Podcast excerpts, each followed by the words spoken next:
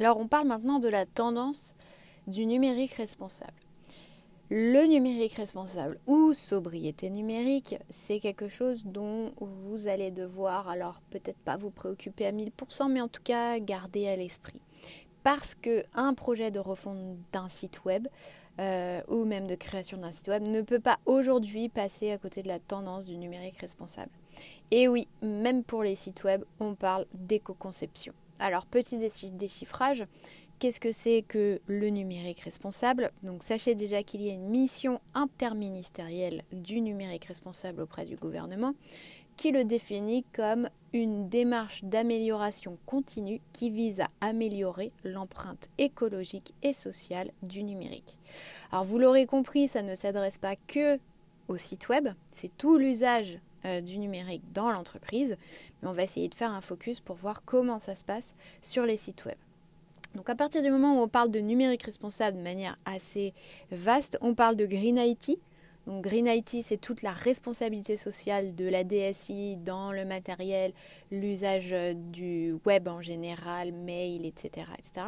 Et l'IT for Green, qui consiste du coup à mettre la frugalité au cœur des développements de projets ou de solutions numériques. Vous l'aurez compris, c'est totalement contradictoire avec la première tendance qu'on a vue, qui est la tendance no code, low code.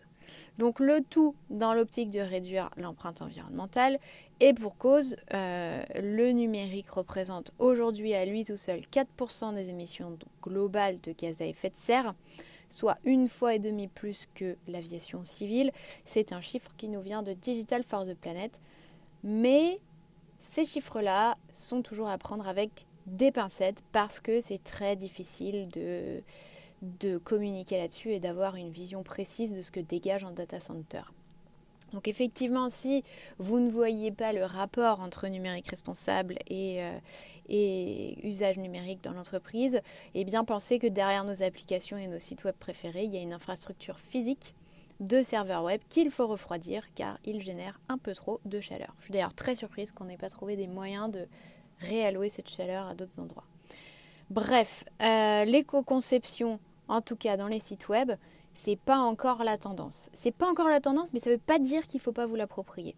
Donc le collectif euh, Green IT, qui est un think tank, et euh, l'agence Razorfish France, Razorfish France, qui est l'agence web du groupe Publicis, ont analysé l'éco-conception du top 50 des sites web français sur la base d'un outil qu'ils ont eux-mêmes créé. Donc là encore, prenons des pincettes, et qu'ils ont appelé l'éco-index et le résultat n'est pas folichon. Donc ils ont estimé que euh, les 10 pages les plus consultées de ces sites web généraient à elles seules 8 millions de kilos euh, équivalent CO2, soit plus de 1000 tours du monde, et 119 millions, et ça c'est juste un extrait des chiffres, 119 hein, millions de litres d'eau, soit 2244 années de consommation d'eau pour un Français. Euh, la note moyenne des, des 90 sites qu'ils ont étudiés s'élevait à 29 sur 100, et bien sûr, on distingue euh, parmi ces, élèves les meilleurs qui sont les sites web des services publics. Donc certes, l'éco-conception n'est pas encore la priorité du développement des sites web, euh, mais peut-être aussi parce que quand euh, on est une grosse entreprise du 440, hein, parce que les sites web c'est des boîtes du 440 qui ont été analysées, eh bien c'est quand même pas compliqué, c'est quand même pas simple, pardon, plutôt compliqué, de faire bouger un site web. c'est une prouesse technique, et puis surtout, bah, c'est impactant pour le chiffre d'affaires quand euh, c'est des sites e-commerce. Donc comment vous, vous pouvez faire pour concevoir un site web avec une tendance numérique responsable? Eh bien rassurez-vous, le collectif Green IT a publié une liste de 115 bonnes pratiques, ni plus ni moins, à appliquer pour concevoir un site web dans cette tendance et pour réduire l'empreinte carbone de celui-ci. Ça ne passe pas que par le design, euh, conformément à ce qu'on a vu tout à l'heure. Il y a trois axes majeurs. Le premier, c'est des actions simples. Supprimer les pages web non visitées, retirer les contenus non consultés sur une page web, réduire le poids des images euh, embarquées ou encore optimiser le chargement en cache des visuels et des pages. Deuxième euh, axe, donc ça c'est qu'un détail parmi les 115 mesures. Deuxième axe, c'est d'avoir des parties pris marketing, comme par exemple simplifier le parcours utilisateur du site web.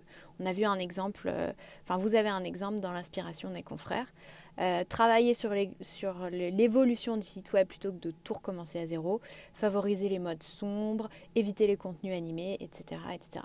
Et puis le troisième axe, c'est la transformation de la culture d'entreprise, donc une transformation de plus longue haleine, euh, surtout pour la DSI, on va dire, ou en tout cas pour... Euh, au niveau de la DSI et des usages de la DSI, c'est de former les collaborateurs à, ces pratiques de numérique responsable, leur usage du site web, leur usage des, extranets, des intranets, des outils, euh, et d'adapter vos process, votre gouvernance à cette tendance.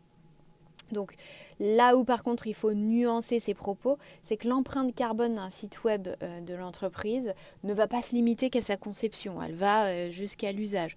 Donc dans un projet de refonte, comme je vous le disais, c'est une démarche à prendre en considération, ne serait-ce que par acquis de confiance. De conscience, pardon.